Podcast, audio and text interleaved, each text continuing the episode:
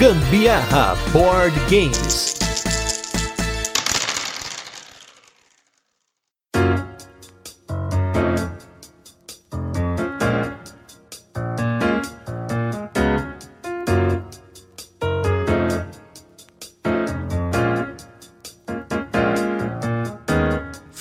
Beleza? Aqui é Gustavo Lopes Gambiarra Board Games hoje com mais um Tem Dado em Casa, esse programa com nome imbecil, mas que tem bastante recomendação top pra vocês aqui. E hoje, no tema mais votado pelos nossos apoiadores lá no Catarse, então se você não apoia o Gambiarra Board Games lá no Catarse, não deixe de apoiar. Nós vamos falar aqui de top jogos para começar um acervo de jogos. É importante falar que é acervo, porque coleção muitas vezes vai ficar na prateleira. E a gente quer que você tenha um acervo aí na sua casa para começar uma coleção ou para indicar para pessoas que vão começar uma coleção. E para esse tema eu trouxe aqui dois caras, começando aqui pelo meu lado esquerdo, ele que é o meu arqui-inimigo, meu nêmesis, meu lado oposto, minha sombra, mas como sempre está aqui com muita boa vontade, muita tranquilidade e amizade, Rafael Coelho do Coruja Cast Lost Token. Tudo bem, Rafa? Tudo bem, meu querido? Muito bom dia, boa tarde, boa noite para você que escuta este podcast de altíssima qualidade, melhor que o Coruja Cast. Queria dizer que, embora Gustavo seja meu arquirrival, a nossa parceria funciona, então a gente deixa o nosso ódio de lado e grava junto. É isso que a gente faz aqui. E olha só, né? A gente esteve ainda juntos um pouco antes dessa gravação. Vocês estão ouvindo no futuro, mas já deve ter saído provavelmente todas as partes da CPI no Aftermath, hein? Causamos discórdia no Aftermath, hein? Foi mesmo, hein? Foi mesmo. Fabrício nunca mais convida a gente depois, depois do ocorrido. Claramente. E do meu lado direito, eu estou com ele, um dos grandes podcasters e criadores de conteúdo do Rio de Janeiro. Ele que vai trazer aqui toda a marra do, do Rio, toda a ginga, pra também dar dicas bacanas aqui, mas, cara, só tem a agradecer a esse cara, porque assim, vou puxar um saquinho rápido aqui. Quando eu comecei a gravar podcasts, a gente sempre tenta olhar o que tem por aí, né? Eu acho que a maioria das pessoas tende a fazer isso, senão você tá fazendo errado. E eu me lembro de ouvir o Meeples and Nipples. Olha só que nome maravilhoso, né? Um nome muito sugestivo. E eu estou com ele aqui hoje, Leandro Zombie. Tudo bem, Zombie? Fala, meu querido, como é que você tá? Muito obrigado pelo convite, seu lindo, valeu mesmo. Quando você começou a falar, e aí você falou, porra, chamei um dos grandes nomes, um cara que sabe pra cara, eu falei, bom, claramente ele me chamou de em cima da hora, né? Convidou uma pessoa, a pessoa não pôde comparecer, zombie, tá de bobeira? Tô. Ah, então vem cá você mesmo. Dá uma completada aqui no, no time, né? Exatamente, zombie, então, tinha chamado o Jack, aí ele não pôde comparecer, porra, tem tu, vai tu mesmo. Muito pelo contrário, olha só, estamos aqui com representantes de três estados diferentes. É verdade, hein? Tem a Chapa São Paulo, Chapa Rio, Chapa Minas Gerais, pra ter visões de diferentes estados. Olha só como esse podcast é diversificado, hein? E eu e digo mais, é diversificado até de gosto, porque eu e o Zombie não podemos ter gostos mais diferentes. Assim, foi uma escolha, assim, acertada. Exato, a gente aqui não vai se encontrar, acho que absolutamente nada, né? Exatamente. O que é ótimo que vocês vão ter um conteúdo com diversidade de verdade, né? E acho que pra gente começar, a grande ideia desse cast, a gente pegou aqui, como sempre, umas categorias, e a primeira delas é uma categoria muito especial, porque eu comecei assim, eu quis replicar essa categoria aqui, que é o primeiro jogo. E assim, para o primeiro jogo, a gente definiu um pequeno orçamento, até uns 300 a 400 reais no máximo, porque hoje em dia isso é pouco para jogo de tabuleiro. É, hoje em dia você não, você não compra nem um tanque de gasolina, né? Exato, né? Infelizmente é verdade, né? Infelizmente, né? Mas quando eu comecei lá atrás, assim, dava para você pegar um jogão com dividindo um valor desse. Mas agora vai depender muito da situação econômica do país, de quando você estiver ouvindo, e nesse momento dá para pegar um jogo legal. E aí, para começar, queria chamar aqui então Rafa Coelho, qual que foi a sua escolha desse jogo que, assim, pode ser que uma pessoa compre, mas eu recomendo pra galera dividir, como foi o nosso caso, a gente dividiu em três pessoas, depois para comprar outro jogo dividiu em quatro. Então, se você dividir com as pessoas que vai jogar realmente com você, já dá uma diminuída no orçamento, né? Sem dúvida nenhuma. Queria deixar bem claro aqui que essa categoria, especificamente, que é o primeiro, tem muitas boas opções hoje no mercado. Quando eu comecei, quando você começou, Gustavo, lá em 2014, 15, não tinha tanto assim, né? Hoje em dia o negócio tá bem mais vasto. Quando o zombie começou, então, que era tudo mato, né? A escolha que ele tinha era aquele futebol de prego. Porra, meu querido, a gente tinha aqui era War, era banco imobiliário, jogo da vida e eventualmente algum maluco trazia alguma coisa do exterior que a gente não tinha a menor ideia do que se tratava. Aí, é, é, hoje em dia o afegão médio aí tem oportunidades aí a rodo pra poder começar. Afegão médio? O afegão médio. o afegão médio é um bordão aqui que a família do Gamberra tá acostumada, eu tô me apropriando dele, começando a usar inclusive em outros episódios, tá? Perfeito. Eu adoro as gírias e os bordões que o Rafael cria. Inclusive, ah, é? um eu já adotei, que é o da Porsche Jogos. Ah, então. Eu acho isso assim incrível e perfeito num ponto que não dá pra expressar em palavras. É, eu, eu- não sei como é que o editor vai lidar com isso. Mas Olha, eu cada cachorro que lembra a sua caceta. Esse é o problema do editor. tô contigo, Zombie. A gente tem que inventar os bordão porque a gente não tem o talento que você tem, né? Então a gente tem que colar pela insistência. Então, Claramente, vocês uns estão me confundindo com outra pessoa. Vocês mandam, entendeu? É, tem que ser assim. Bom, depois de tantos devaneios que falam muito, sou prolixo, minha escolha foi Arquitetos do Reino Ocidental. E te explico por quê. É um jogo muito fácil de jogar, muito fácil de explicar. E ele tá ali no orçamento. Se você quiser comprar um novo, talvez você consiga ir perto de 300. Usado, vai bater aí nos 200 e poucos reais. Dá pra dividir pra até 5 pessoas, sei lá, fica baratinho. 50 conto pra cada aí. Se dividir pra 4, vai dar uns 70 e poucos. E é um jogo que eu considero com uma rejogabilidade legal. Então, pra ser o primeiro, você tem que jogar, sei lá, umas 10, 20 vezes antes de você pensar pra próxima, né? Eu acho muito bacana o Arquitetos, porque tem aquela mecânica que já é clássica, né? Alocação de trabalhadores, bem tranquilo. E não tem mistério pra ensinar, nem pra aprender. Muito bonito, né? A arte chama atenção. Então, acho que pode ser um bom primeiro jogo. Mas assim, tem muita opção de bom primeiro jogo. Tenho certeza que vocês dois vão dar mais outras duas boas opções. Então, a minha seria Arquitetos. Não, com certeza concordo. É um jogo de 1 a 5 jogadores. Então tá ali numa quantidade de jogadores bacana. Tá incluindo bastante gente até pra começar. Se dividir em 5, melhor ainda. Se quiser jogar sozinho, dá pra jogar. E o peso dele também é um peso tranquilo, assim. Ele tá num leve pra médio, vai. Então, Exato. pra uma galera que tá começando, vai ser uma experiência maior, né? Do cara que saiu do banco imobiliário, do War e tal. Vai encarar isso como uma experiência grandiosa. Mas depois ele vai acostumando com a complexidade, vai aprendendo as coisinhas ali. O que quer alocar trabalhador, que quer colecionar componente, né? Exato. E dá pra jogar bem, dá pra jogar bastante. É é um jogo que tem um bocado de maldade, assim, você pode prender os mipos do Oleguinho, né? Você pode jogar com todo mundo com personagem sem variação, ou ter uma leve variação também de poder assimétrico, assim, entre aspas, né? Só o começo que é assimétrico. Enfim, é um jogo que pode ter muitas camadas se o cara quiser explorar o jogo. E se não quiser também, é um jogo bem tranquilo, então acho que pode ser uma boa pedida. Sensacional.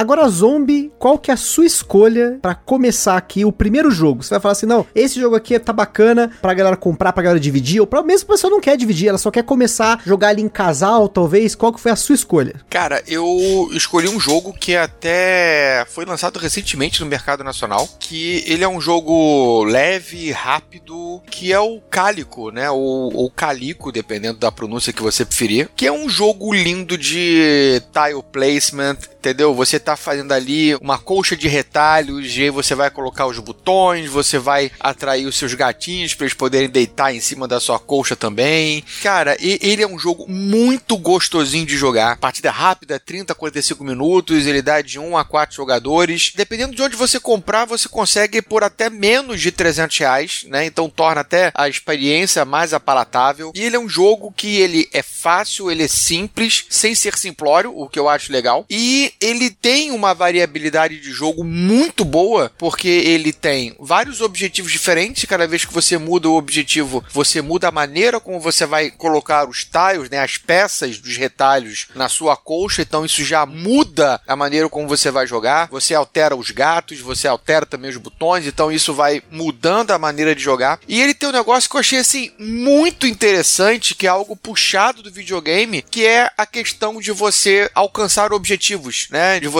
ter ali a, a vontade de você querer platinar o jogo. Conforme você vai jogando, no final do manual, você tem vários objetivos que você pode ir marcando, né? Pra ver quais objetivos que você já conseguiu. Então, além de você ter o desafio das pessoas com quem você vai jogar, você tem o desafio de querer ganhar de uma determinada forma diferente. Você fala, não, ok, aqui eu já ganhei dessa forma, já atingi o seu objetivo. Então, é aquela parada de você querer platinar o jogo, né? Então, ele te leva a você querer jogar de novo, de novo, de novo. E, bicho, pra quem é gateiro, é um jogo lindo. porque no final, ele ainda te dá todos os nomes dos gatos, né? Que os gatos que são apresentados no jogo, que você obtém por meio da construção de um padrão, eles são gatos que realmente existem. E no final, você tem a foto e a história de cada um desses gatos. Bicho, é muito maneiro. E a Grok, ela teve um cuidado na produção do, do material, um cuidado na produção do conteúdo, né? Do jogo, que eu fiquei apaixonado. Tanto que nós jogamos três partidas seguidas, Karen e eu. Então é um jogo que eu recomendo muito. Fácil, leve, divertido. Não é caro. Então, porra, primeira dica aí fica pra Cálico ou Calico. Show de bola. O Cálico, inclusive, com o Calico, né? A gente fez episódio, né? Então, se você não ouviu o episódio do Cálico, volta aí no nosso feed pra ouvir. Eu não sei como é que ficou a produção nacional, mas a edição que eu tenho do Cálico aqui é absurdamente top. Qualidade dos cartonados, dos tabuleiros, né? Até mesmo da arte em si, que é maravilhosa pra variar, né? Só tenho a falar bem do Cálico. Concordo plenamente com essa escolha. E não só pelos achievements, mas também porque você pode jogar ele solo. Você pode virar os tiles de pontuação do tabuleiro pra fazer um modo mais família, mais simples. Você pode colocar um draft ali pra você escolher, né? Quais tiles que você vai colocar na partida. Você vai colocar tiles de combinações diferentes. É uma rejogabilidade infinita, com muita coisa top pra você durante a partida desenvolver, mas ao mesmo tempo a regra é: coloca um tile, compra outro, coloca um tile, compra outro. Isso aí é, é lindo, né? O princípio é muito básico, né, cara? E em cima disso eles construíram um jogo que eu achei que ficou muito legal. E a produção, Gustavo, da Grok ficou muito show de bola, cara. Foi muito bem feito. Rolou um esmero ali. É, o, é que, cara, eu costumo falar, né? Quando alguma editora faz um jogo bem feito, a gente fala, pegou o jogo no colo, né? E foi o que a Grok fez aí com a produção do Calico. É maneiro que ele também tem esse negócio da camada de você poder jogar ele easy going, ou você também poder jogar ele Exato. levando muito a sério, né? Isso, isso é muito importante num jogo, pro primeiro jogo. Acho que vocês escolheram bem aí. Achei que eu não ia concordar com os homens, mas já tô concordando na primeira. É, nem foi uma Meritrash, né, pra começar? Começar com a Meritest é complicado. Tem todo um caminho a percorrer, né, Zon? Com certeza.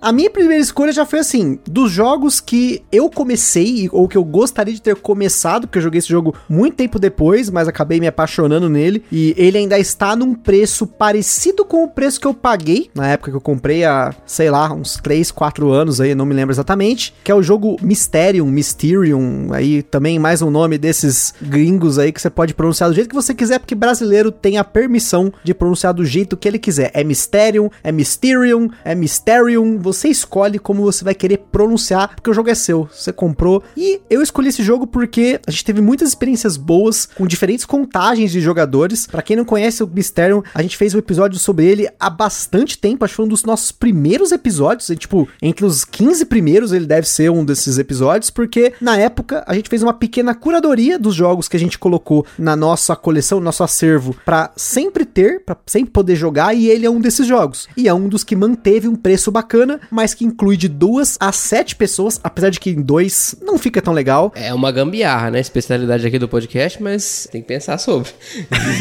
É, assim, pelo menos três, quatro pra começar e até sete é uma loucura. Sete realmente é muito louco. Já joguei em sete pessoas. Eu acho que eu já joguei em todas as contagens possíveis dele e, assim, durante tanto tempo com muitas pessoas diferentes. E pra quem veio do detetive, esses jogos de dedução, vai ter uma familiaridade com o jogo, tanto que na época que a gente apresentou ele pra pessoas que na época não tinham jogado, beleza? falei é, na época várias vezes, tô parecendo idoso, mas a grande sacada aqui é que teve uma familiaridade com algo que já existe, já algo consolidado, mas com novas formas de apresentar, né? Porque no mistério você tem uma pessoa que é o fantasma, então ele vai ter uma tela com umas cartas que ele vai decidir quem que assassinou quem com tal arma em tal lugar, mas isso vai mudando ao longo da partida, porque no final você só vai poder descobrir um único caso, porque o- esse fantasma, ele viu várias situações ocorrerem, mas só uma é a situação real que aconteceu na mansão que você está. E ele é um jogo extremamente bonito, isso ajuda muito, a arte maravilhosa, essa tela quando coloca na mesa, tem lá a, a entrada da mansão, assim, a entrada, eu digo o hall inicial dela, né, o, o hall de entrada, muito bonito, essa arte é bonita, ele tem ali, como eu falei, elementos familiares, mas elementos novos. E ele traz essa parte da cooperação, que é algo que eu acho que pra começar, você tem duas formas de você começar, pelo menos que eu penso assim, colocar pessoas novas ou pra começar uma coleção. Você percebeu as pessoas que jogam com você ou que você tá perto de você, se elas querem uma experiência que elas querem experienciar juntos do ponto de vista de não competir, ou seja, tá todo mundo junto ali, lutando por um objetivo, que é algo que eu acho sensacional nos jogos de tabuleiro, ou você quer uma competição, como é o caso, por exemplo, do Arquitetos e também do Cálico, que são jogos competitivos, mas é uma competição um tanto quanto assim.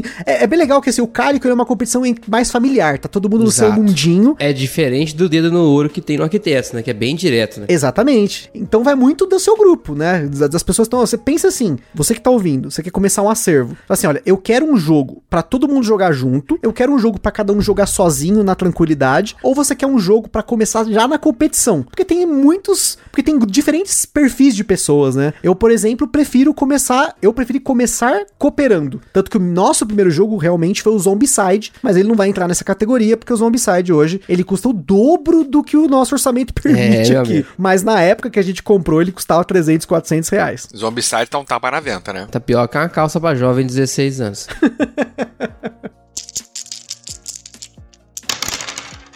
Agora, na nossa segunda categoria aqui, a gente já tá assim, ó. Então, você já comprou seu primeiro jogo, já tá jogando, já tá bacana, a galera tá gostando. Gente, vamos aprender outras coisas, conhecer outros jogos. E a gente separou três jogos aqui, né? São três categorias diferentes, de baixo orçamento. Vamos pegar o orçamento mais tranquilo. Você vai ter que comprar sozinho, porque você talvez seja o cara que tá levando isso pra família, pros amigos. Então, pra começar, é aquele jogo pra juntar muita gente. Eu sei que tem muita coisa que a gente pensa que a gente. E se eu for jogar com tal pessoa? E é muito comum você começar no hobby pensando assim: e se eu for jogar com, sei lá, com a minha família quando eu estiver num ano novo? Ou se eu for jogar com os meus amigos naquela churrascada que todo mês tem, mas eu quero tirar, pegar um jogo assim que vai juntar todo mundo. Então, as nossas escolhas agora são com base nisso. Você quer juntar uma galera maior, mas novamente vai muito do seu perfil de grupo. Então, começando com o Rafa, qual foi o jogo pra juntar muita gente que você escolheu pra essa categoria? Então, pra juntar muita gente aqui, o limite aqui é só o número de canetinha disponível na mesa. O resto pode ser de um a um milhão de pessoas, que é Cartógrafos, um jogo brasileiro, né? Um jogo do Jordi, belíssimo Jordi. Se você nunca viu uma foto do Jordi, você deveria ver, que é belo, viu? Homem belo. O jogo foi inspirado na beleza do Jordi, né, cara? É um jogo belo de homem belo. Se você já é ouvinte assíduo do Gambiarra, sabe que tem um episódio do Gambiarra só sobre o Cartógrafos, que o Jordi, inclusive, dá um pitaco. Perfeito. né? Tô aqui fazendo jabá já. E como é que funciona o jogo? Tem um bloquinho de folha lá, você vai arrancar uma folha, dá uma folha pra cada um que tiver interessado em participar. Então pode ser de 1 a 99, enquanto durar o seu bloquinho. Aí você distribui um bocado de canetinha colorida pra cada um. Ou na verdade nem precisa ser assim, né? Mas é mais legal que seja, pro, pro mapa ficar bonito.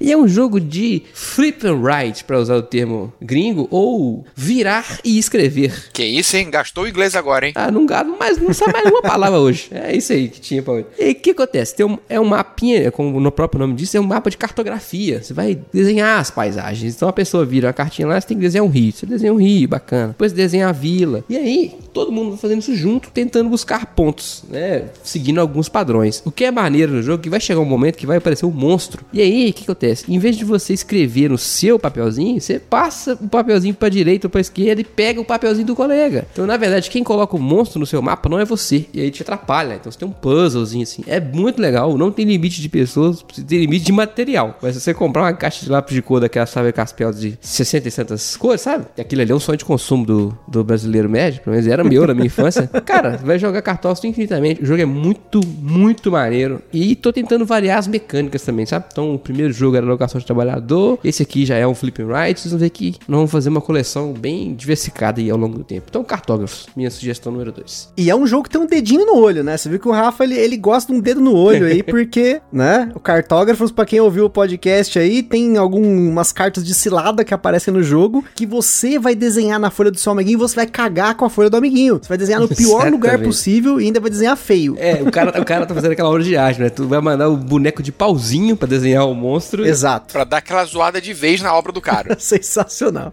E agora aqui no Brasil tá saindo também o Cartógrafos Heróis, já saiu na verdade, né? Eu espero que breve aí tenha podcast sobre ele também, tem os mapas que a gente comentou no episódio também do Cartógrafos, já pra ir aumentando aí a família Cartógrafos no Brasil. E aí eles têm algumas variantes aí dentro do jogo, não é o mesmo jogo, apesar dos jogos poderem ter componentes que interagem entre si. Você pode usar o bloco do Cartógrafos com as cartas do Cartógrafos Heróis, você pode fazer o inverso, você pode usar o bloco lá dos blocos extras em qualquer um dos dois. Então, se você gostar disso, se você gostar de- desse estilo de jogo, não vai faltar opção pra você, inclusive opções novas aí no mercado.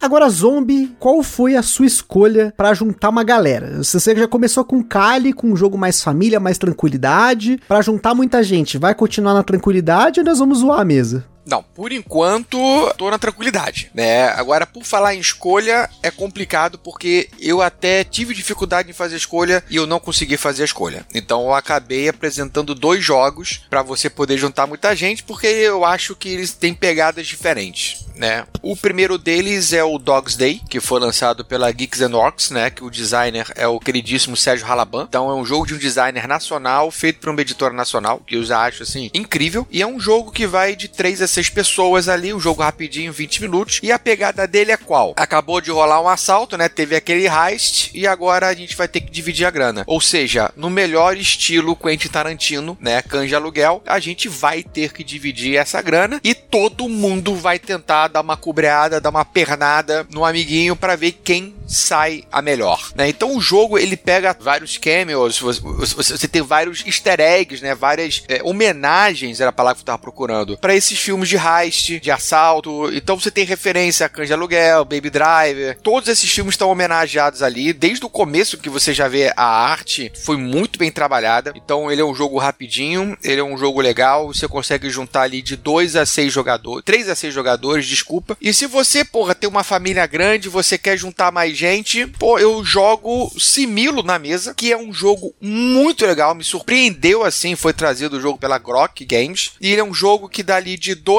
a 8 jogadores, mas na verdade, meu querido, enquanto você tiver gente, você pode botar na mesa. Basicamente, você tem um baralho de cartas com várias personalidades, né? O Similo bacana que ele tem, por enquanto, aqui no Brasil, são seis baralhos diferentes, cada baralho com tema. Então você tem personalidades históricas, animais, animais selvagens, mitos, monstros. E qual é a pegada? Você vai, no começo, escolher uma carta, ninguém vai, vai ver, né? Quem for fazer a puxada. E aí você vai embaralhar com outras 11 cartas, você vai abrir 12 cartas, no meio delas, aquela carta que você quer que descubra. E aí você vai usar o baralho para você indicar para os seus amigos quais são as cartas que têm que ser mantidas, ou seja, por exclusão, quais que você quer que sejam eliminadas. E na primeira rodada você elimina uma carta, na segunda duas, três, quatro, e aí no final fica um embate entre duas cartas. Qual é a carta certa? E o jogo eu acho que ele brilha quando você usa dois baralhos diferentes. Então às vezes você está tentando mostrar qual é um animal selvagem, ah, é um leão, mas o baralho que você está usando é um baralho de seres mitológicos. Pô, aí, cara, o jogo brilha, porque você vai ter que pegar de repente pelo detalhe da carta, pela cor ou pelo desenho, alguma curiosidade, alguma explicação, porque a carta também traz detalhes. É, tem que pegar uma viagem meio louca, né? Quando vai fazer essas comparações com um baralho muito diferente. Demais, cara. A gente jogou uma partida no, no, no BGA, o BGA tem para quem tiver interesse de conhecer. Então ele fica muito maneiro quando você pega decks que não batem nada, porra nenhuma, para você tentar entender qual é a referência que alguém tá tentando usar. Que é aquela mente doentia, né? Que, tá fazendo, que o rosto tá tentando fazer, né? Exatamente. Outro dia a gente jogou tentando adivinhar é, é, personalidades históricas usando o baralho de monstros. Cara, ficou um negócio assim muito legal. Ficou muito maneiro e para mim o Similo ele brilha nesse momento, quando você junta dois baralhos diferentes. É um jogo que fala aqui que é de 2 a 8 jogadores, mas cara, dá para você botar quase a de eterno. Enquanto tiver gente vendo na mesa, no entorno, vai jogando. E é bacana que tem diversos temas, né, que você falou, né? Inclusive, eu tô esperando aí o Similo Harry Potter. Nossa, é bonito demais. Puta que pariu. eu tô louco. É as ilustrações lá do, do Nayad, cara, que ilustrou o Tokaido, que a gente falou recentemente também. Putz, cara, sensacional. A arte deles é muito bacana, cara. O Similo, assim, é uma carta grandona, né? Então a ilustração, ela brilha na carta. E tô louco por essa do Harry Potter. E ainda mais porque a Karen, ela não conhece Harry Potter. Então, Eita. jogar Similo Harry Potter com a Karen vai ser muito divertido. É que nem quando eu jogo Double Harry Potter com ela. Nossa, é tipo, os nomes que ela vai dando pros personagens, eu sempre perco porque eu tenho uma crise de riso, né? É o coisa ruim, né? É o louro, o louro mal amado, é o ruivo sem graça. Meu irmão, é muito engraçado. É hilário jogar com ela. Ruivo sem graça é uma boa definição, viu? Genial. Rony Weasley é sem graça para um dedéu, né? Puta que pariu. Genial. Mas olha aí, ó, o Zombie colocou um cooperativo e um competitivo, hein? Então, temos dois competitivos, um cooperativo e eu vou colocar cooperativo não. A minha escolha, na verdade, é o seguinte: eu sou um cara que joga com poucas pessoas. Então tem alguns jogos na minha vida que eu sou muito frustrado que eu não consigo jogar porque eu não consigo juntar pessoas suficientes para jogar alguns jogos. E um desses jogos é justamente um jogo que eu indiquei para um grande amigo meu, Luiz Runs, que um abraço aí pro Luiz, que tem lá o canal Mochiroi, já veio aqui também no podcast várias vezes, e que se tornou o jogo favorito do grupo dele, porque ele sim tem mais do que cinco pessoas para jogar esse jogo de forma decente, que é o jogo The Resistance. The Resistance, olha só, é um jogo de 2009, ou seja, já tem aí alguma década, já tem uma década no mercado, e ele continua sendo vendido, um dos jogos mais vendidos aí, pelo menos aqui no mercado nacional Galápagos, tá sempre reprintando ele. É, vende igual água. E ele é um jogo de 5 a 10 jogadores, então já começa errado, porque 5 é não junto quase nunca, e se junta 5 já não fica tão legal 5, tem que ser, assim, um pouquinho mais, porque ele é um jogo de times, com papéis escondidos, no qual você vai ter que deduzir de forma social, aquela coisa da dedução, né? Então, mais um jogo de dedução no meu caso aí, acho que tem um padrão, mas, enfim, eu acho que dedução é uma, um estilo de jogo que ele vai agradar muitas pessoas que estão começando. Eu não gosto de alguns tipos de dedução, mas uma dedução inteligente ou uma dedução zoeira, hoje eu aprecio um pouco mais. Antigamente, nem tanto. E a ideia de ser um jogo rápido, não tem eliminação de jogadores, que é algo que geralmente nos jogos de designs mais antigos de dedução tinha, né? Você encontrava uma pessoa, a pessoa era eliminada. Ou você tinha ali, aconteceu alguma coisa, tipo num lobisomem aí, a pessoa é eliminada, sei lá. O cara, num lobisomem, 18 pessoas eliminado no primeiro round, né? O cara pode levantar, vai, vai fazer churrasco. Imagina isso, imagina isso. Pessoal, isso aconteceu com o Fel Barros. Uma vez a gente montou no evento uma mesa com quase 20 pessoas, todo mundo ia fazendo, todo mundo dorme, todo mundo acorda e olha pro lado e não sei o que, dorme, acorda, matamos o Fel Barros. Aí acorda, quem morreu? Fel. Ele ficou muito puto.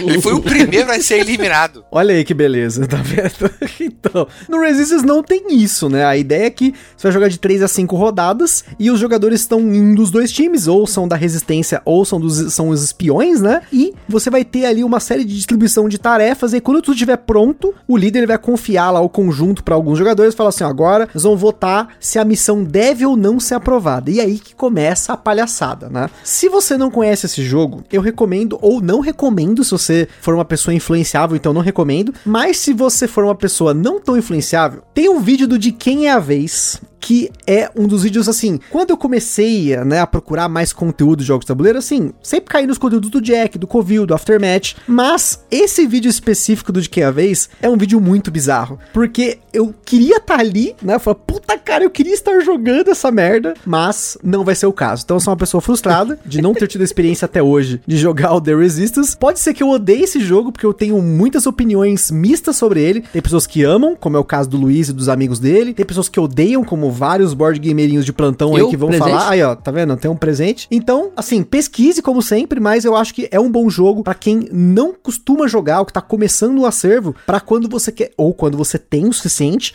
pessoas para jogar. Se você não tem de 6 a 10, 7, 8 pessoas para jogar, vai nas recomendações dos nossos amigos aqui. Mas assim, só pra, só pra me defender aqui, eu não, eu não odeio o jogo, não. É porque eu joguei esse jogo mais de 100 vezes. Então, assim, eu enjoei, porque eu não aguentava mais. Do começo do hobby eu adquiri um, porque todo começo de hobby lá, o afegão médio adquiria esse jogo. E aí, cara, os meus amigos não queriam jogar outra coisa. Eles não queriam jogar outra coisa. Eu queria jogar agrícola. Ninguém queria jogar agrícola. Eu queria juntar 10 pessoas e ficar a noite inteira. Claramente seus amigos estão certos, né? De preferir jogar Resist do que agrícola. Os homens, sem sacanagem. A gente jogava essa, essa, essa enconha das 6 da noite às 6 da manhã, assim. Era 12 horas seguidas, assim, uma atrás da outra e tal. E o negócio escalava de maneiras inacreditáveis. Assim, quem gosta desse, desse lance do lobisomem e tal, vai amar, porque é uma evolução natural do Werewolf lá. E Gustavo falou do número de jogadores, acho que para mim ele brilha mesmo em 10. É o ápice do jogo, assim. 10 é, é maravilhoso, Nossa. assim, pra quem curte a dedução. 5 é bem, bem frouxo. É, de 7 para lá ele funciona, eu diria. Com 10 é o ápice. Basicamente, o Resistance, ele é o Fusca 66 do mundo dos tabuleiros, né? Porque quem nunca teve, um dia vai ter um.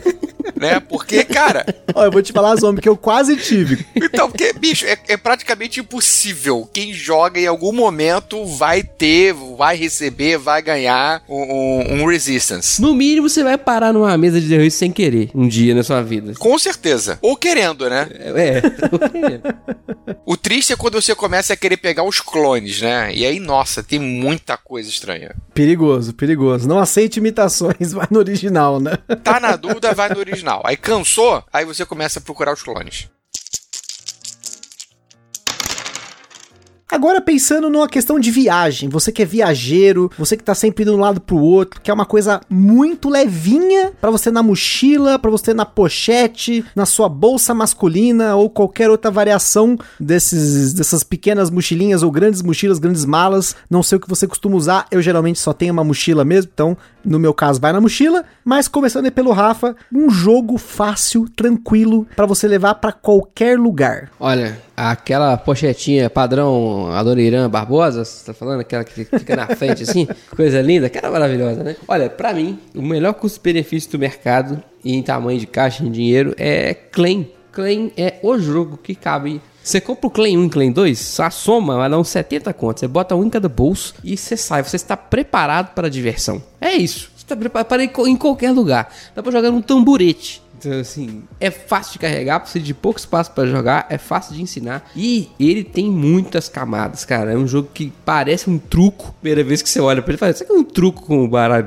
com os bichos, em vez de naipe. E ele, ele escala de, de complexidade de uma maneira inacreditável. É Muito maneiro. O jogo em dois, ele é muito bom, mas ele brilha, na minha opinião, em quatro pessoas, quando você joga em duplas. E aí você tem que tentar entender o que que seu parceiro tem na mão, você perceber o que que ele capturou na primeira rodada. Então você sabe, olha, se eu passar essa carta aqui agora, ele vai ter o anão 8 e ele ganha essa rodada que a gente tá precisando de elfo. Mas, cara, é muito maneiro, muito maneiro o Clan. Eu fui na contramão, né, porque eu resolvi comprar a Big Box do Clan e agora ela não cabe no bolso mais. Então, se, se, se pra essa recomendação do bolso, tem que ser o Clan 1 e Play 2. Não compra a Big Box, porque ela não cabe no seu bolso. Ah, mas aí se você quer só jogar um ou outro, você pega só uma caixinha, põe numa deck box, num saquinho zip, né? O que, que eu tenho feito? Eu pego uma caixinha menor que eu tenho aqui, que é a caixa da lente da câmera fotográfica, que é uma caixa que cabe, sei lá, uns, umas duas caixas de claim mais um pouquinho. Aí eu escolho os decks que eu quero levar naquele dia, que que eu tenho deck pra caralho agora, e levo numa caixinha menor e tal. Funciona pra caramba. Deck box pode ser útil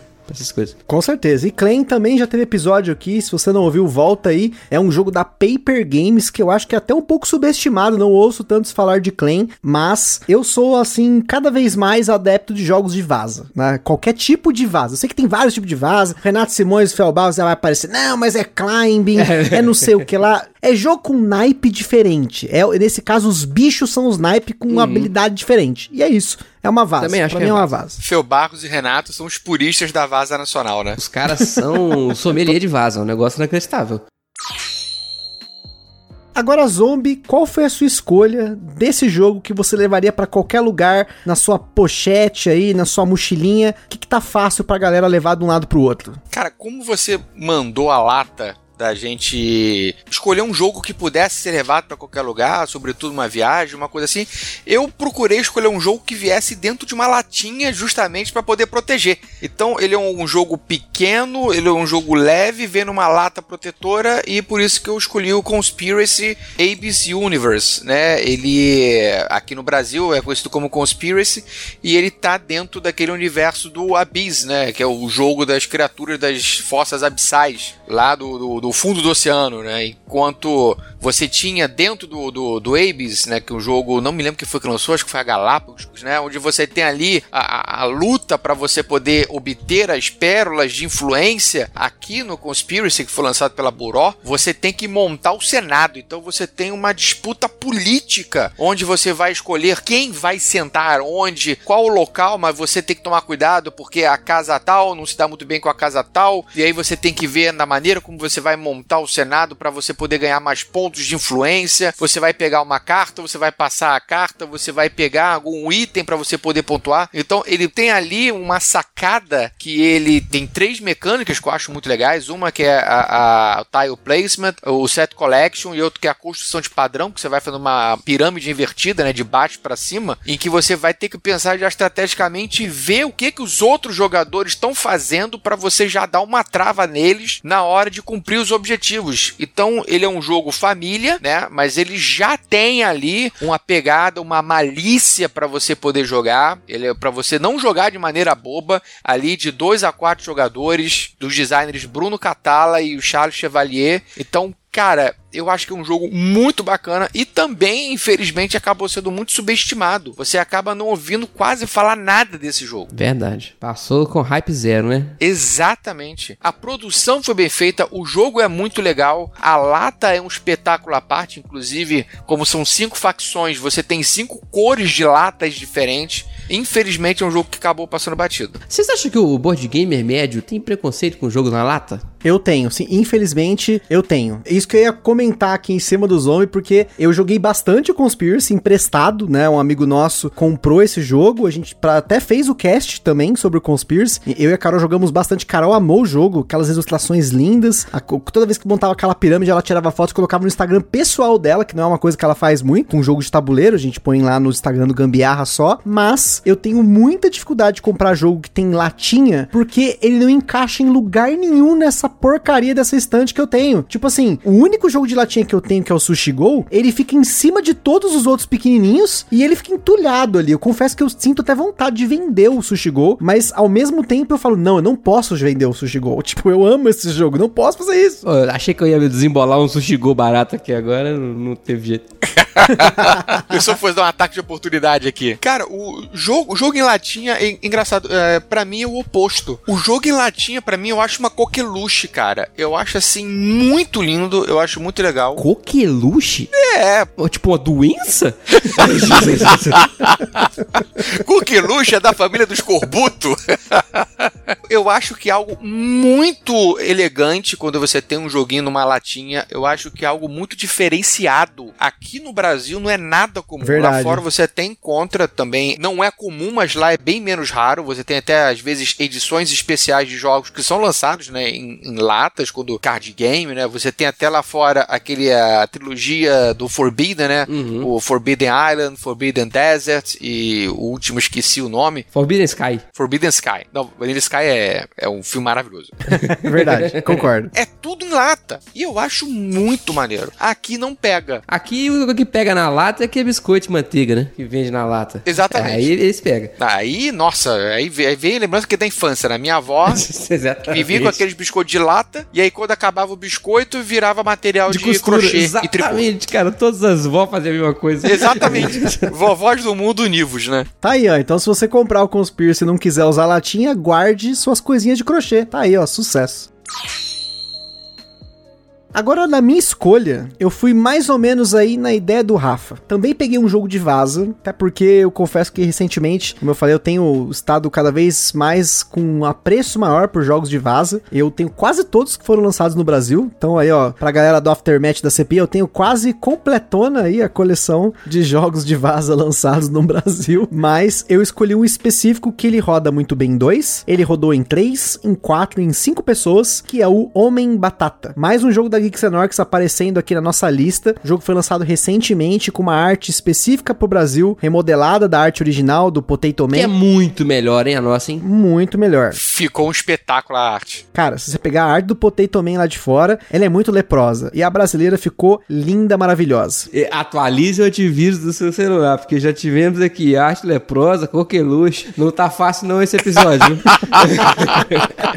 tá pesado, tá pesado. E a grande graça do Homem Batata, que eu já repeti várias vezes, eu já devo ter falado do Homem Batata nos 4, 5 casts de lista. Eu acho que vão me proibir de falar dele. Mas eu vou falar a mesma coisa que eu sempre falo. Ele é, não é truco, ele não é qualquer bar carteado, né? Ele é Homem Batata. Mas ele se assemelha muito a jogos de carteado. Então é tranca, é truco, é poker, né? Você consegue explicar facilmente o conceito do Homem Batata pensando nesses outros jogos que todo mundo já jogou, ou que pelo menos uma grande parcela do brasileiro médio aí, para não falar afegão de novo, já jogou de alguma forma. E Pra quem não conhece, eu recomendo que você volte. A gente fez um cast específico sobre o Homem Batata, eu não ficar me repetindo muito. Mas, novamente, joguinho de caixinha pocket, cabe no bolso, fácil de jogar e de explicar. 2 a 5 jogadores, tem uma certa semelhança a jogos que a gente já conhece e principalmente o precinho mais barato que uma pizza. Você vai pagar menos do que 50 reais numa cópia do Homem Batata com frete. Então, isso é uma vantagem absurda, por isso que eu estou recomendando muito esse jogo. É um dos jogos que estão na minha seleção de sempre que eu vou dar um presente para alguém, que é um jogo, né? Eu tô pensando, pô, vou dar um jogo para essa pessoa. Agora eu dou Homem Batata também. Antigamente eu dava mais o Bandido e agora também estou colocando nessa seleção o Homem Batata. Muito bom. Se for em São Paulo ou no Rio, 50 conto paga nem um café da manhã, dependendo do lugar, É né? foda. Então, dá pra dar de presente mesmo. Boa pedida.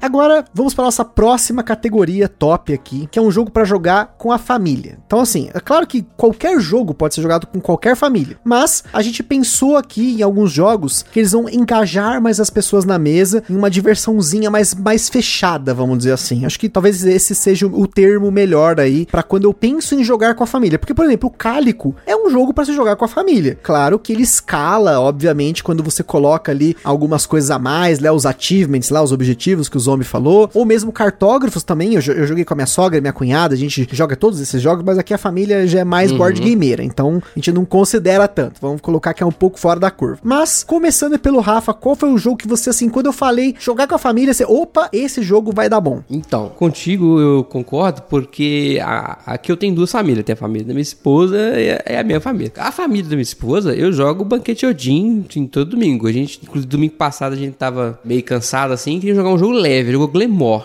O leve deles é Glemore, né? daí pra cima. Porra! É, minha sogra é fissurada em banquete Odin, cara. Assim que ver, ela bate na gente. Mas aí com a minha família, que, já- que é bem menos gamer, e, e na minha concepção, assim, um jogo pra eu colocar de categoria família, ele tem que ser possível qualquer pessoa não gamer sentar na mesa e conseguir jogar relativamente bem. E, se possível, ele deve abranger crianças mais velhas. Não é um jogo infantil, mas uma criança mais velha deve ser capaz de jogar, sabe? É a minha concepção, que só serve pra mim essa definição, então foda-se. Mas dentro dessa definição, pra mim, o melhor de todos que tem no mercado brasileiro é o Draftosaurus. Que uma criança de. Meu irmão tem 6 anos e ele ganhou de mim, da última vez que a gente jogou. Então, assim, ele dá pra ele jogar tranquilo. Eu acho que 8 talvez seja a idade ideal. E a minha mãe, que tem 50 e não joga muito, também joga numa boa. E Draftosaurus é muito legal, além de ser fácil de, de jogar, sabe? E é uma mecânica diferente, né? Que eu falei, tô tentando fazer aqui a minha lista com mecânicas variadas. Draftosaurus, como o próprio nome diz, é um jogo de draft. E é um draft diferente que não são as caças, mas são os dinossaurozinhos fofinhos. Então você pega os seus dinossaurozinhos e fala, não, eu quero, eu quero o amarelo. Passa pro lado dos outros. E tem aquele lance do bloco tipo do Seven Wonders. que Você tá vendo lá, o cara tá fazendo ciência, né? Vou deixar passar ciência nem fuder, né? Ele passa um dinossauro azul na sua mão. Você fala, o fulano da direita aqui tá precisando muito desse dinossauro azul. Eu nem quero tanto assim, mas não vou deixar pra ele. Sabe? Então você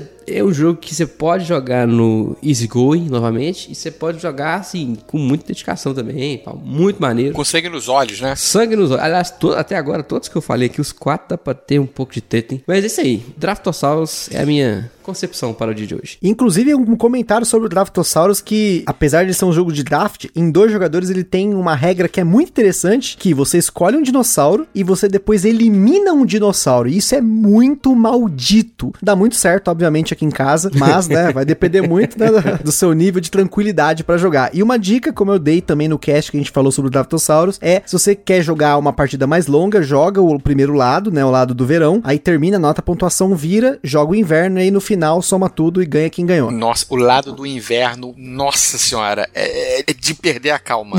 É do mal, é do mal, realmente. Tem aquela pontuação lá que tem uma pirâmide que você coloca um negócio de um lado pro outro. Puta, cara, é doideira mesmo. E como o Rafa falou, cara, os Genomipos são lindos, bicho. Você pega aquela coisinha linda, cuticute, cara. Excelente escolha, Rafa. Uma curiosidade do meu Draftosaurus, na capa dele tem escrito 102. Aí, é porque eu troquei com o cara, eu perguntei, mas por que, que tá escrito 102 de caneta na caixa do jogo, cara? Ele falou, não, que o porteiro recebeu esse jogo pra mim, que escreveu na caixa de qual apartamento que é. Meu Deus. Nossa senhora. Caneta 102 na caixa do jogo, velho. Caramba, é, o, meu seria muito triste, porque o meu Draftosaurus eu importei, né? Na época que eu comprei o Draftosaurus, não tinha nem anúncio dele aqui no Brasil pela MeepleBR. Eu simplesmente vi o jogo lá no The Dice Tower, falei, meu Deus do céu, eu preciso desse jogo, eu amo dinossauro, e eu quero esses malditos dinossaurinhos de madeira. Eu comprei sem ver, comprei no Miniature Market na época, ele dava Ah, pra comprar, tempos bons, né? hein? O dólar tava mais de boa, o frete valia a pena. Exatamente, antes de qualquer coisa na MM custar 30 dólares o frete, né? Hoje é impossível. Meu Deus, hoje não dá não. 30 dólares que valem mais ou menos 2.700 reais na cotação atual.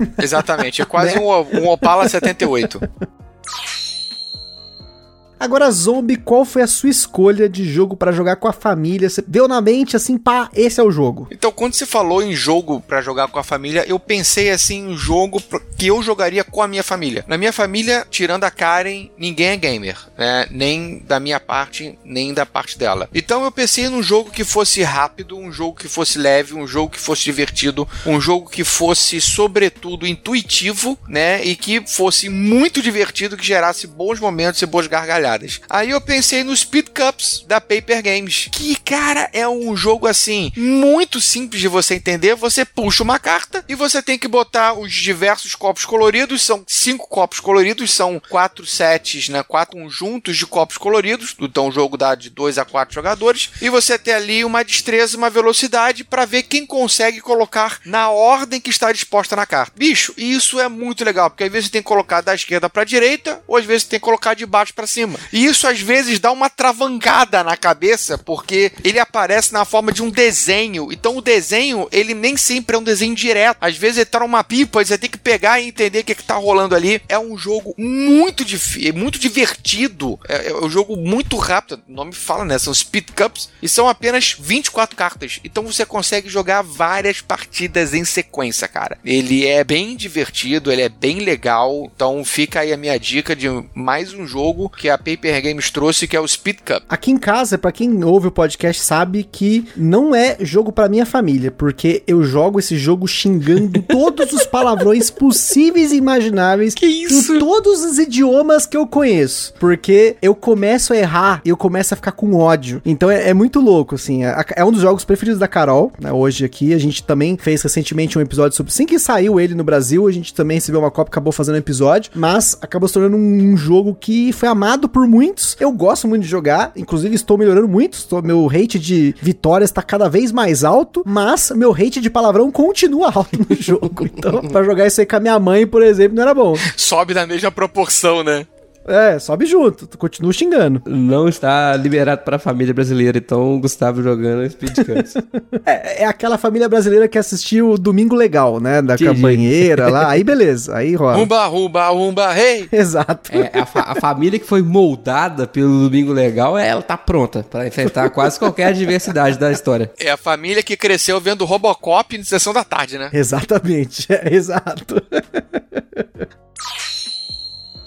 Agora, na minha escolha, também vou com um jogo da Paper Games. Vou fazer depois uma menção rosa não prevista, que depois que eu, né, aqui na cabeça e tal. Mas, pra não me repetir tanto, apesar de estar me repetindo também, vou me proibir, você que tá ouvindo Gambiar, se eu falar de novo desse jogo em lista, você pode me denunciar, porque eu tenho falado dele desde que ele saiu aqui no Brasil, que é o jogo Entre Linhas. Entre Linhas também é mais um jogo que eu tenho recomendado, por exemplo, lá pro meu brother, lá pro Luiz Hunsker, também adoraram o jogo. Um jogo de 2 a 6 jogadores que eu consegui jogar até com a minha mãe, que é uma pessoa que tem zero experiência com jogos de tabuleiro. Ela jogou, sei lá, Kings Gold, e ela jogou Entre Linhas e o Speed Cups, vai, o Rally Galley. Acho que foram os quatro jogos que ela jogou na vida, desses que eu tenho na coleção aqui, foram esses quatro que a gente jogou junto, e todo mundo gostou, e até hoje todo mundo que joga esse jogo com a gente gosta muito. Geralmente a gente joga mais de uma partida de uma vez, porque é um jogo de 5 a 10 minutos, rapidinho, né? Se você for jogar o modo easy lá, você joga 5 minutos. O, o modo ali mais complicado, vamos dizer assim, são 10 minutos, porque é, na verdade a matriz aumenta e você tem novamente aqui um jogo cooperativo, mais uma vez um jogo de dedução, né? Uai, gente. Querendo ou não, você tá ali tentando descobrir o que que os jogadores estão colocando de dica em uma intersecção. Será que se eu falar veterinário é urso com homem, que é o exemplo que dá na caixa? Provavelmente é. Mas se tiver cavalo junto, você tem que pensar de novo. Será que essa é uma boa dica? E isso dá muita risada na mesa, porque você não pode falar até o final da partida. E geralmente a gente joga e no final da partida começa aquela xingação. Mas,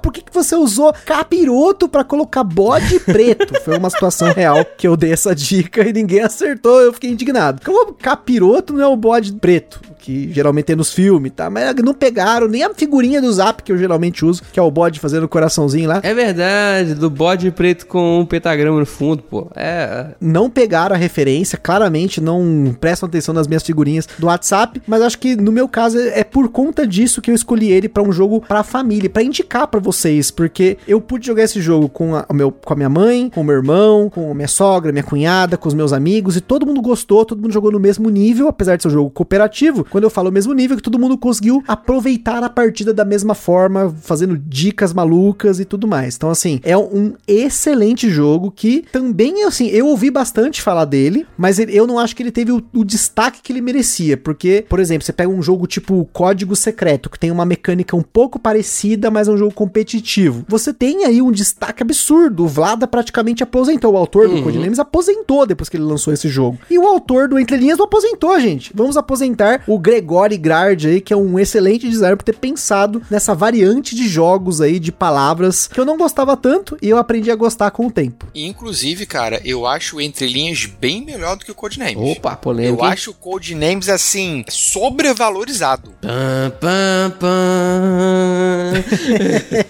Eu acho que eles têm aplicações diferentes, mas entre um e o outro, eu sempre vou preferir o Entre Linhas, com certeza. Porque ele joga em dois e o Codenames em dois é uma coisa bizarra, mas a gente jogou o Codename Pictures lá em dois, mais de 15 partidas. É gostar muito de gambiarra. Puta merda. não. Era muita gambiarra mesmo. Não, e você tem o Codenames Duets. Sim, pra dois, né? Exatamente, o Codename Duets, cara, pra mim não funciona. Não, eu achei muito estranho. Eu achei com, com perdão o trocadilho, uma gambiarra na regra. entendeu? Só bater, não, aqui, ó, tá certo que não dá pra aqui, então, ó, aqui tem Codename Duets pra dois. Cara, não, não. Eu achei muito ruim. Codename até jogo hoje em dia. Antigamente não jogava, até jogo. Agora o Duets, realmente não. Aí vai de entrelinhas que é bem superior. Olha, opinião polêmica, hein? Eu não vou opinar muito, não, porque eu joguei entre eles uma vez só. Preciso jogar mais, mas eu gosto muito de codinomes. Tanto é que aposentou o homem lá, né? Verdade, né? Querendo ou não, aposentou. Mas assim, eu só, eu só gosto do, de palavras. Eu acho de imagens em- enfadonho. E esses outros com mini temas, eu acho que restringe muito o universo. Tipo, sei lá, coisa Disney, tá ligado? E aí você perde a- o brilho do jogo, que é você poder linkar absolutamente qualquer coisa. E aí quando você restringe um universo, eu acho que você perde muito do jogo. Enfim, nós estamos falando de codinomes, a dica foi entre linhas, tem nada a ver, né? É isso aí. É polêmica, porque eu prefiro imagens do que o palavras, apesar da Carol jogar É mais mesmo? o palavras do que imagens. Mas é a confusão, mas é porque não tem entrelinhas online. Se tivesse entrelinhas online, ela tava jogando entrelinhas online com a galera. Ah, porque ela joga a galera pra jogar no site, site né? pra jogar lá. Exato. Então fica aí a dica, designer do Entrelinhas, que não vai ouvir esse podcast, porque ele nem sabe falar português, mas fica a dica de fazer um Entrelinhas online. Show de bola. Agora, pra finalizar esse podcast, a gente vai pegar assim, ó. Você montou seu pequeno acervo, você comprou alguns jogos, seguiu algumas das nossas dicas, não seguiu, foi pro seu lado, conheceu jogos, foi jogar em luderia, vai jogar nos amigos, alugou jogos e já tá começando a se afundar. E aí você tem um, aquela coisa, né? Aquela virada de chave que aquele 300, 400 reais que a gente falou no começo, que você dividiu em 4, 5 pessoas e achou caro, porque era um jogo de tabuleiro pagar tudo isso. Agora você fala assim, pô, mas esse valor aí agregado já tá bacana, porque eu tenho uma rejogabilidade mais alta, porque eu vou jogar esse jogo aqui que tem componentes premium, tem miniaturas, tem insert customizado, você já tá manjando mais disso. E aí você quer pegar aquele jogo pra ter uma experiência grandiosa. Mas quando eu falo experiência grandiosa, não quer dizer que vai ser um jogo que tenha aí um- uma campanha, que ele vai fazer alguma coisa específica que vai ser grandiosa, mas vai ser aquela experiência que vai sentar com os amigos, aquele jogo evento, aquela coisa que você vai parar o que você tá fazendo no dia, vai montar a mesa, vai comprar um monte de coisa balhou os quitutes, as balinhas e tal, vai colocar aquela música na, na televisão, no som ali, vai fazer tudo uma temática para que esse jogo seja a estrela do dia. E aí, Rafa, qual é o jogo que é a sua estrela? Aquele jogo que vai pegar aquele tema top, vai colocar a galera na mesa e todo mundo vai pirar por ser o evento da vez. Eu sou um cara muito impaciente, tá? Eu tenho muita dificuldade de ficar 4, 5, 6 horas fazendo a mesma coisa. Eu, eu, inclusive, eu tô procurando um psiquiatra que eu acho que eu sofro de TDAH adulto. Enfim, temos que conversar sobre isso. Mas aí, então, já que eu tenho essa dificuldade, eu escolhi um jogo evento que ele é grandioso, mas é palatável no meu tempo de jogo, entendeu? Que eu acho maravilhoso, a versão nova dele é linda. Estou falando de Kemet Blood and Sand. Pra diversificar as mecânicas aqui, né? Eu tinha falado de alocação de trabalhador, eu tinha falado de flipper right, de vaza de draft, e agora esse é um controle de área. É um controle de área do jeito mais tradicional possível. Cada um tem uma tropa lá ligada a um dos deuses é, egípcios, né? Anubis, Sobek, Basté. E aí tu vai andar com suas tropinhas e se tiver alguém no território que você quer entrar, é porrada da maneira mais clássica, tipo War, para falar aí jogos tipo War, né? Só que é lindo. Essa versão Blood and Sand é maravilhosa. As miniaturas são enormes. Ah, tem o, todo o clima do Egito. Sabe, a caixa vem aquele cheiro de múmia velha apodrecendo, sabe? Você fala, Nossa senhora, tô, tô no Egito Antigo. Você bota lá pra tocar a trilha de, daquele filme de Egito Antigo que pode ser o favorito, pode ser a múmia, tem uma trilha interessante, o Escorpião Rei nem tanto. Mas sim, você escolhe uma trilha de Egito Antigo, sapeca lá e vai ser feliz, amigo. Kemet Blandescente. Muito bonito, não demora 5 horas, com 2 horas você fecha a partidinha, mas ele vai virar um evento porque você vai querer repetir e tentar as estratégias possíveis várias vezes, porque tem tanta variação lá dos tiles, você vai querer jogar de novo, de novo. Muito bom. Kemet Blandescent é a minha ideia para hoje. E aí eu quero que você deixe uma denúncia aqui, porque ele vai entrar num assunto que falamos, a gente vai falar futuramente aqui no podcast, mas ele é um jogo para 2 a 5 jogadores. Correto. Mas fica a denúncia, dois jogadores vale a pena? Jamais. Cara, dos jogos que eu citei aqui, o único que realmente é muito bom em dois é o Claim. Os outros não são muito redondinhos pra dois, não. O Kemet, no mínimo três, dois, é- chega a ser palhaçada. Ah, outra coisa, o manual é horroroso, assim, de todos os manuais que nós citamos aqui no dia de hoje, esse é o pior, assim, com folga. Vai tranquilo, lê umas 20 vezes, vê um vídeo, aí depois tu entra. Vale a pena depois que você vence a barreira do manual horrível. Olha aí, denúncia, hein? Eu só não joguei Kemet até hoje por esse exato motivo. Eu morria de vontade na versão antiga, porque tem miniatura, tem tema de Egito Antigo, já tem ali aquele mapa bonito, aquela produção top. Já era top, apesar de assim, quando saiu era- era uma produção absurda. Hoje em dia você tem miniaturas com um nível de detalhe muito mais absurdo do que o Kemet, mas era bonequinho, cara. Eu achava isso sensacional. E aí, quando eu comecei a perguntar pras pessoas na época, ah, olha só esse jogo Kemet, achei mó da hora, tal, ele já tava esgotado no Brasil. Eu falei, cara, será que vale a pena eu investir numa cópia desse jogo pra jogar aqui em casa, tal, jogar o Carol? Cara, era aí unânime. Você fala, cara, como assim? Esse jogo é pra você jogar com mesa cheia, tal. E eu lembro que na época eu tinha muita de resistência de concordar com isso, de que tem jogos que a contagem que tá na caixa, ela pode funcionar pra algumas pessoas e tem contagens que pode não funcionar de qualquer jeito, né? E aí fica a experiência de quem jogou o jogo mais uma vez aí pra insistir que em dois Não dá, o não Kemet não, funciona. Pelo menos é, é a unanimidade do que eu ouvi até hoje. Eu joguei Kemet mais de 50 vezes, com tranquilidade, entre a versão antiga e essa nova. Eu joguei duas vezes em dois. A primeira foi tenebrosa, a segunda foi muito ruim. Falei, é, nunca mais vou jogar isso aqui em duas pessoas. Pra mim, a melhor configuração é 4, não é nem 5. 5 é muito apertado, mas 4 ele é fantástico. 5 funciona e tal, mas 4 é brilho demais. E é bem bacana que a sua seleção aqui, pra quem tá prestando atenção, os jogos que o Rafa comentou, todos eles com quatro pessoas, é uma mesa maravilhosa, né? O Arquitetos em quatro é maravilhoso, Cartógrafos já tem ali a galera pra zoar a folha do outro de um lado e pro outro, o Claim duplas, o Draftosaurus por ser um draftzinho que vai variar mais, e agora o Kemet pra fechar. Então se o seu grupo é um grupo com mais pessoas, quatro, cinco pessoas aí, vai na do Rafa que eu- tem a sabedoria aqui. A sabedoria eu não digo, mas os jogos pra 4 tem. Agora, Zombie, qual foi o jogo que você selecionou pra finalizar esse podcast com chave de ouro? Aquele jogo evento, jogo grandioso que você fala assim: não, esse aqui é o evento dos eventos. Cara, quando você falou jogo evento, eu procurei levar a palavra evento ao pé da letra, né? Então eu pensei, porra, em algo assim é, é- é espetaculoso, grandioso, algo colossal e veio logo na minha mente assim, os outros que você passou, eu demorei um pouco, tive que pensar. Agora, quando você passou a relação, esse foi imediatamente. Eu terminei de ler e eu já sabia que a resposta ia ser Tainted Grail, a queda de Avalon. Cara, é um jogo assim que eu tenho jogado com a Karen, a gente tá jogando todo final de semana. Eu não tenho mais curtido partidas longas, partidas de 4 horas, 5 horas de duração, mas o Tainted Grail, quando a gente pega pra jogar, a gente joga às vezes uma tarde inteira, às vezes uma noite inteira, são partidas de 4, 5 horas. Já teve vezes de nós jogarmos de tarde, paramos para jantar e jogamos de noite até duas e meia da madrugada. Cara, é envolvente dessa forma, porque você tem ali um storytelling, você tem um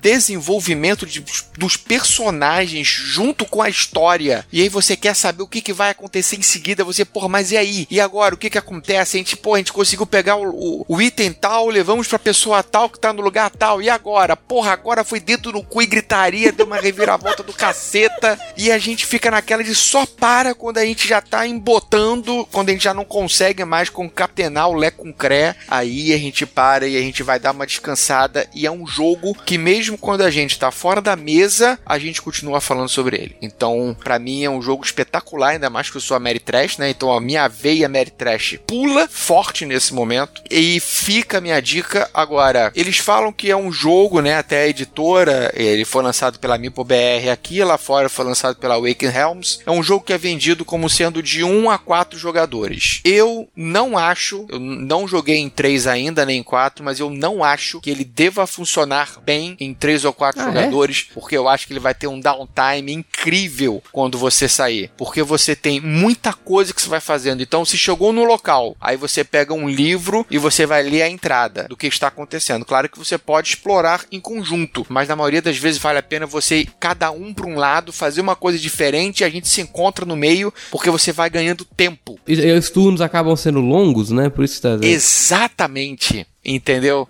Acaba sendo muito longo até chegar em você de novo. E a pessoa tem que ler em voz alta o que, é que tá acontecendo, uhum. senão você vai ficar ali parado sem entender o que, é que tá rolando e coisa e tal. Então, com dois jogadores é tranquilo, porque a gente até debate, a gente conversa o que, é que tá rolando. É claro que o jogador ativo é ele que vai tomar a decisão. Quando tá em grupo, que ele te dá essa oportunidade, aí vai ser algo debatido. Mas eu não acho que ele funcione bem em 3 e 4. Vou experimentar um dia para ver qual é, mas pela experiência que eu já tenho de jogo jogo, para mim, um e dois, assim, dois é o número ideal para você poder jogá-lo. E a gente já tá no décimo capítulo, já foram muitas e muitas e muitas horas de jogo, ainda faltam cinco e a gente já tá pensando em, assim que terminarmos essa campanha, a gente já emendar na próxima com outros personagens para tentar abrir outras histórias que nós não conseguimos fechar e amarrar nessa primeira partida Pô, enorme, gigante de Tainted Grail. Ele é um jogo muito bonito, as cartas são maravilhosas maravilhosa, a ilustração é linda, as miniaturas dos menires são colossais. Eu só acho que ele é um jogo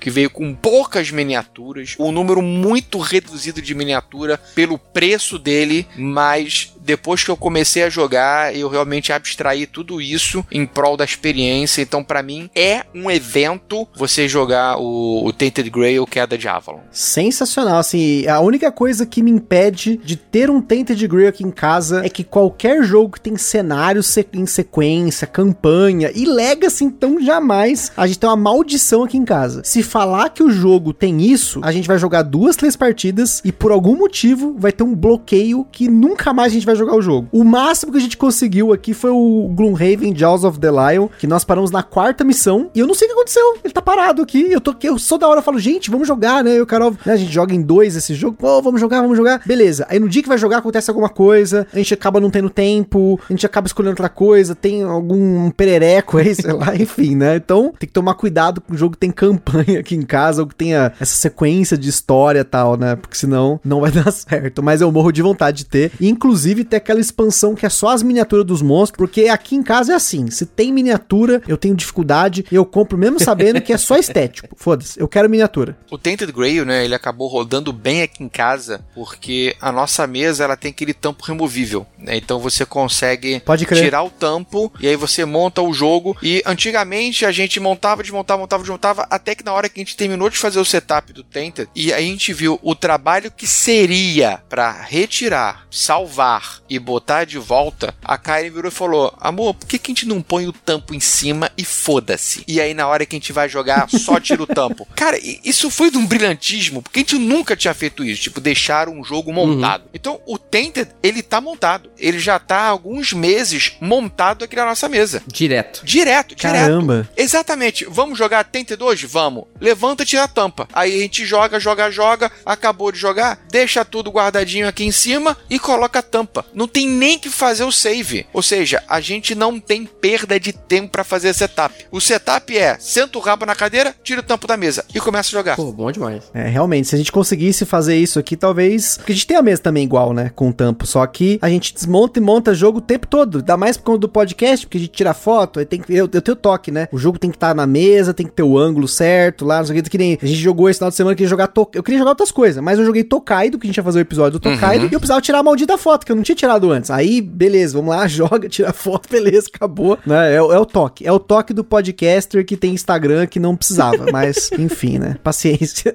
Inclusive, o negócio que eu, que eu vou até entrar em contato com o pessoal que faz, é lá um jabá gratuito aqui, não tô recebendo nada, né? É, a minha mesa é da Nerd Bruto, né? E a Nerd Bruto, por conta é, de uma galera que tem feito isso, que tem deixado o jogo montado na parte de dentro, o que, que eles começaram a fazer? Eles começaram a botar um revestimento interno no tampo de cima, também com aquele material que, que tipo como se fosse um, um- um- tecido. Um filtro. Um fe... Nossa, Exatamente. que louco. Então, porque aí que acontece? Você tem um jogo montado dentro da mesa, tira o tampo, vira o tampo e põe de volta em cima. Ah, e você tem outro lugar pra jogar. Pode crer. Exatamente, porque aí você tem dois tampos pra botar o jogo em cima. Um que você já deixa preparado dentro da mesa e um outro que você só vira o tampo de cima e coloca. Bicho, eu achei isso assim de uma inteligência, caralho. É, o, o board game médio tá chegando em níveis estratosféricos. Você nunca imaginou isso. Exato, eu ia falar exatamente isso. Esse é o board gamerinho cracudo. Brother, e isso porque eu me seguro, eu também jogo RPG, né? Então eu fico me segurando, que eu vejo a galera quando compram aquelas mesas maravilhosas e o pessoal coloca a TV de LED dentro, é, o de LCD pra você usar aquilo como um mapa do RPG. Eu já fico me segurando pra não comprar uma parada dessa, até porque também é caro, isso aí não é barato, né? Então eu, eu fiquei assim, eu, eu realizei o meu sonho de board game quando eu comprei essa mesa aqui. Sensacional. Pra mim, assim, valeu muito o investimento. E eu te digo uma coisa: seguramente, porque eu me conheço, eu sou preguiçoso, se não fosse por essa mesa, eu não estaria conseguindo jogar o Tainted Grail da maneira como a gente tá jogando. Ah, então a indicação do zombie, gente, é um Tainted Grail e uma mesa baú pra você poder jogar. Senão não vai funcionar.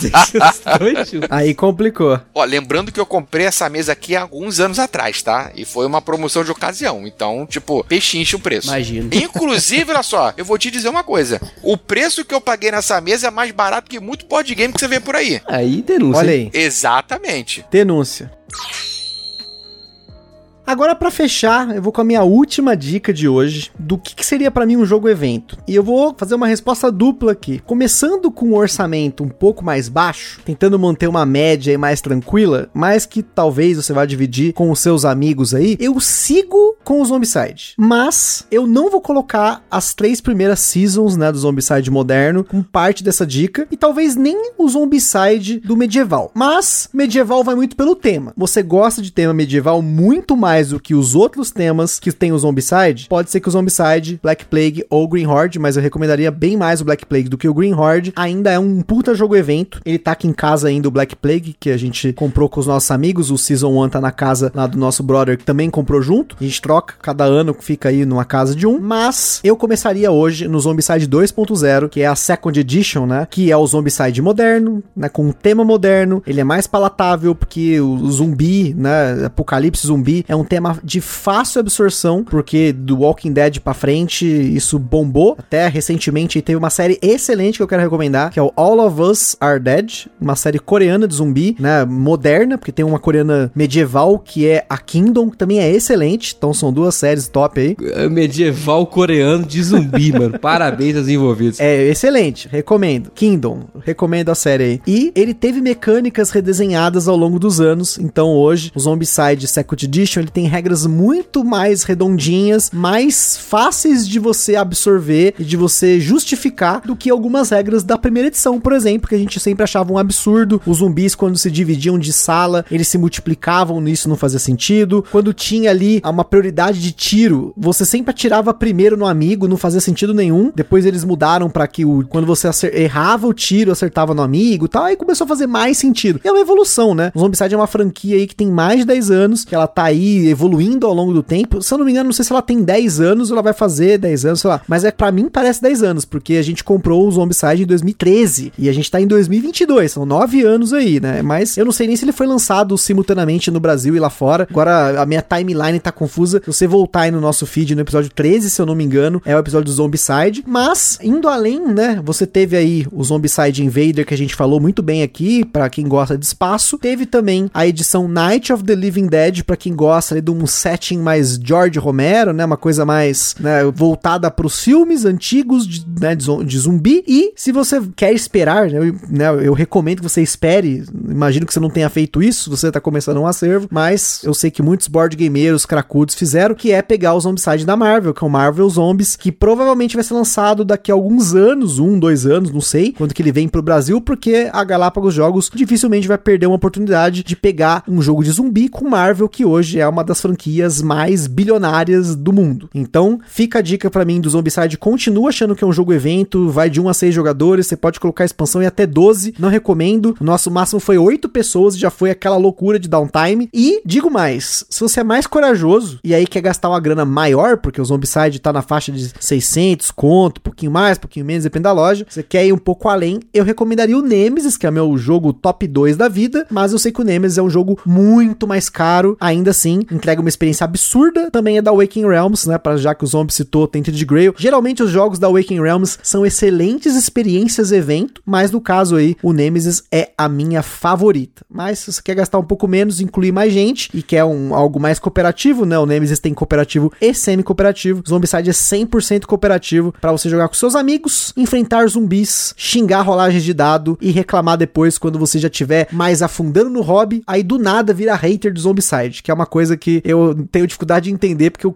continuo gostando desse jogo depois de nove anos de hobby. Cara, eu estou adorando o que a galera do Zombicide tá fazendo com ele, tá? Eu tô assim, vendo, acompanhando cada coisa que é feita pelo Zombicide. Eu comprei o Zombicide desde o começo, eu comprei a. Uh, eu deixei passar a Season 1, na verdade, né? Porque quando foi lançado o Zombicide, você não sabia porra nenhuma sobre ele, uhum. né? Só era um jogo onde era o quê? Zumbi, ok. E você mata zumbi, ok. E o que, que tem mais? Zumbi. Não, peraí, isso pra mim não é o suficiente. Você não sabia nada do jogo, né? Só que tinha miniatura pra caralho. Beleza, deixei passar. Eu quase enfio o dedo no rabo e rasguei até o talo. Aí comprei a Season 2. Aí eu meti o louco, né? Comprei a Season 2 completa com o, a retrocompra da Season 1. Veio uma caixa, vieram duas caixas, cada uma do meu tamanho. Eu tive que ligar um amigo meu para poder me ajudar a carregar a espada para casa. Porque a quantidade de coisa que eles mandaram. Negócio louco. Hoje seria impensável. Veio a temporada 3 que eu achei um belo lixo. Nossa, mas é assim, a pior, assim, com muita folga, né? A terceira. É uma Puta merda. Tipo, uma decepção, um inferno várias coisas que não funcionaram. Aí eles mudaram a parada para um, um, lance medieval, que aí começou a ficar bacana. Mudaram a parada para um lance de espaço, que é o Invader, que no começo não tinha gostado, agora eu adoro. Eles começaram a mudar, pô, fizeram o Dead or Alive, que já era uma pegada do Velho Oeste, e a galera que tá fazendo o desenvolvimento, que tá fazendo o dev, que tá trabalhando nos novos produtos do Zombicide, estão procurando renovar o título. E para mim, cara, a segunda edição do Zombicide é, é assim, uma evolução na questão da jogabilidade, na questão de você fazer o setup como que ele tá rápido, como que ele é um jogo que é ágil hoje em dia. E você ainda tem as missões que já vem no livro, mais as missões que você consegue pegar no site. E você ainda tem campanha, brother. Washington ZC. Que campanha maneira! E eu tô te dizendo porque eu tenho essa campanha e eu tô jogando com a cara a campanha do Washington ZC. Você desenvolve os personagens, você tem história, você tem trama. Então, o trabalho que a Simon e a galera que tá cuidando da Simon é, é, é muita gente. Eu não vou nomear porque senão com certeza eu vou esquecer alguém, alguém vai, vai ficar chateado. Mas são de vocês que eu tô falando. O trabalho tá sendo primoroso. A maneira como eles estão pegando e carregando no colo o Zombicide e eles estão fazendo cada Zombicide com uma pegada diferenciada. Bicho, eu já tô louco pelo Zombicide Army of the Dead, que já foi anunciado, que tá sendo desenvolvido. Eu quero ver o que, que eles vão fazer. E vou falar uma parada, hein? Zombicide Marvel Zombies, eu me joguei. Foi com tudo? Cara, não, não, não. Eu me joguei, mas eu tenho que pagar a conta, né, Rafa?